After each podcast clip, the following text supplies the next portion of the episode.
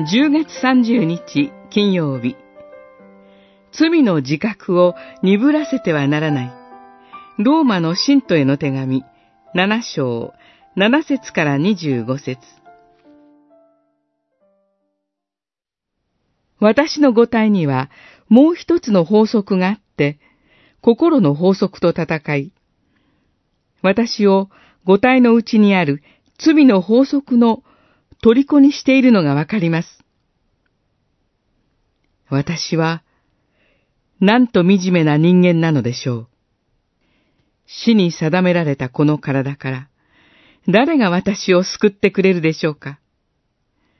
七章、二十三節、二十四節。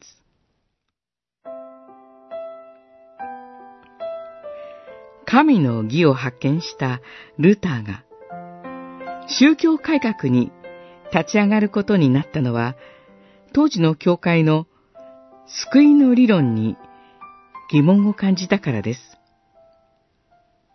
教会は洗礼後に犯した罪は、改春の秘跡によって許されるとしていました。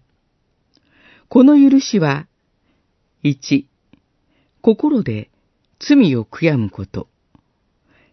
2、口による懺悔。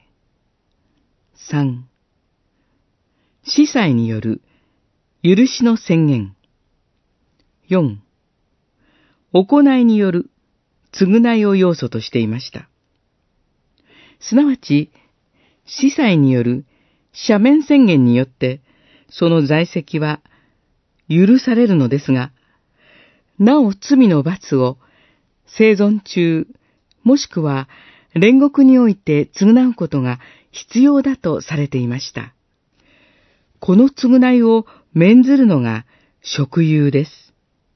具体的には、教会が販売する食友状を購入することによって、果たすべき償いが免ぜられるとされていました。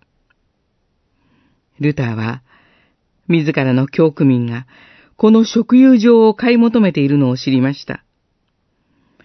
彼が何より危惧したのは、彼らが食友によって誤った安心感を得ていることでした。